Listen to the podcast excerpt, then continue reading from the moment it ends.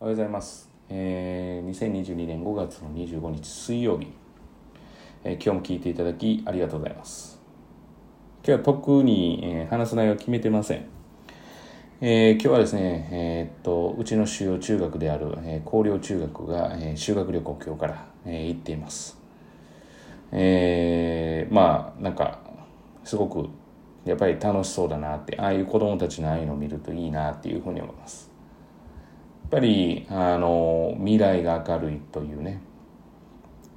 これだけ少子化、まあ、少子化が続くと、まあ、当然のことながら、えーっとその現役世代というか働く世代が少なくなるわけで。働く世代が少なくなるということは、まあ、当然日本を支えるということが少なくなるわけで。で人口減少っていうのが起きると日本という国がなくなっていく可能性もあるわけで。とやっぱり子どもたちが元気っていうのが一番いいですよね。でまあ今注目されているのがあの兵庫県の明石市の市長ですね、まあ、少子化対策っていうことで、まあ、いろんなことをこう率先してされててと。でいろんな自治体がこう真似をしていこうというふうに本当にそうなったらいいなっていうふうに私自身はもう純粋にそう思います。別にこの仕事をしてるからどうこうではなくて別に私も実は違う職種もやったことがあるので別に何でもできるかなっていうふうに思ってるんで。はい、だからまあ別にあの少子化だからこの仕事がどうだから自分の身が危ないからっていうよりもやっぱり子どもたちがいかに生き生きしてで、えーとまあ、やっていけるかっていうことが、まあ、一番大事じゃないのかなと。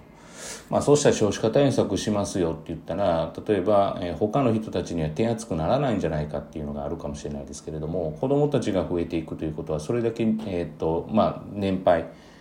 まあ、例えば現役を退いた世代に対しても、まあ、年金とかが払えるようになっていくとか、まあ、短絡的かもしれないけれども単純に考えただけで、まあ、いいことがたくさんあるわけですよね。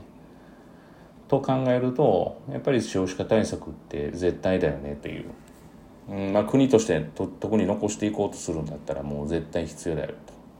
というところだと思うんですね。特に世界的に見てもあの15歳未満14歳未満かの人口の比率っていうのがかなり悪い。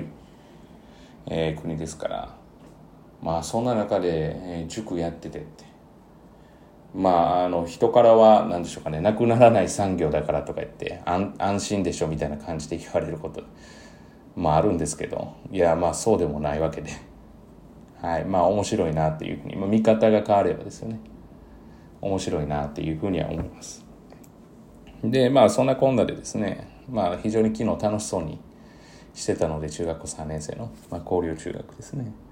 まああのこの2日間は本当に楽しんで。まあただハードな日程で来週が実力テストがあって再来週はもうあの期末ではなくて考慮は1学期交差ですかね。というような呼び名になってますけれども。っていうのがあるのでまあ本当に楽しんでほしいなというふうには思います。でまあ本当のこうなんですかね心からの充実っていうのは自分が成長した時っていうふうに思うのでまあ、当然勉強においても成長したりであるとか、まあ、当然自分の考え方一つにとっても成長した時とか、まあ、私自身もそうですよね自分の考えがこうなんですかね一つ上に行けたというか心が成長したっていうのが一番大きく、うん、あの自分の中では充実感を持てるかなというふうに思ってますのでまあ全員にそういったことが体験していただけるようなものが提供できたらなというふうには、えー思っています。さあまあ今日はですね本当にまとまりがないというか、まあ、子供のことっていうことですよね。まあだからマスクも早く外れてというふうに思いますので、まあ、私は率先してですね外では一人で歩いている時で、まあ、接触がない時距離が取れる時はもうマスクをせずにやっぱりそれそれがもともと当たり前だった世の中に、まあ、特に、えー何のためって別に自分のためだったらまあはっきり言ってうんまあ、しててもいいかなっていうか別にしてることに苦はないのでそれほど、まあ、走ったりした後はちょっとやっぱりあれマスクってしんどいんだなって最近感じたんですけどマスクでランニングとかしてたらしんどいなとは思いましたけど、まあ、やっぱり子供たちのあの小さい子とか幼稚園児とか、まあ、小学校の低学年とかがやっぱりまああの本当に マスクして暑そうな顔して歩いてるってなんか心苦しいなって思うので。まあ、そういったことが少しでもなくなるようにああやって発表も政府からされてる、まあ、本来は政府は別に強制してないので発表する必要もないんだとは思うんですけど、まあ、どうしても日本人っていうのは外のあの、まあ、外の意見っていうのを気にするんだと思うので私自身はちょっと無接触がなければ外すっていう外屋外ではっていうことを考えてます。だからまあうちで言うとまあ、来た子供たちがもう暑い中最初、えー、座って確認テストの勉強してる時ってうちはこう珍しいのかあの黙々と勉強するのでじゃんじゃん喋ったりしないので、まあ、そういう時だったらもうマスク外してね勉強してもいいんじゃないかなって、まあ、徐々にですね今まであった生活を取り戻していく。当然ながらそのマスクをしたい人はしたらいいわけであってで外したい人はやっぱり外せるようにっていうふうには、えー、考えています。まあ子供関係に関してはそんな感じかなっていうところですね。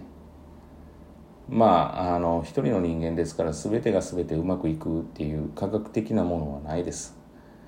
はい、だからまあそれを自信満々に言ってるっていうのも私からするとあのクエスチョンなんですね。こうすれば絶対こうなるっていうのは。まあ私の中で当然あるけれどもまあそうならないことも当然あり得るっていうのはロボット相手にしてるわけじゃないですから思っています。本当にまとまりがないと言ってね締めようとしたところでまたまとまりのない話ですね。であれはですねえっ、ー、とまた皆様にとっていい一日となることを祈っております。願っております。また聞いていただきありがとうございます。えー、よろしければですね、え、各ポッドキャストで、えー、フォローしていただいたり、え本当にフォームを送っていただいたり、え例えばホームページから、え聞いていただいている方は、いいねボタンがありますので、いいねボタンを押していただいたりと、何かリアクションがあると非常に、え私からするとあの楽しみとなりますので。だからフォロー誰がしてるとか誰がされてるとかわからないんですけど、えフォローの人数とかは、え見ることが可能なので、そういうのはやりがいを感じます。まあ、全てがちゃんとした、まあ、アナリティクスというかあの分析結果なのかどうかわからないですけど、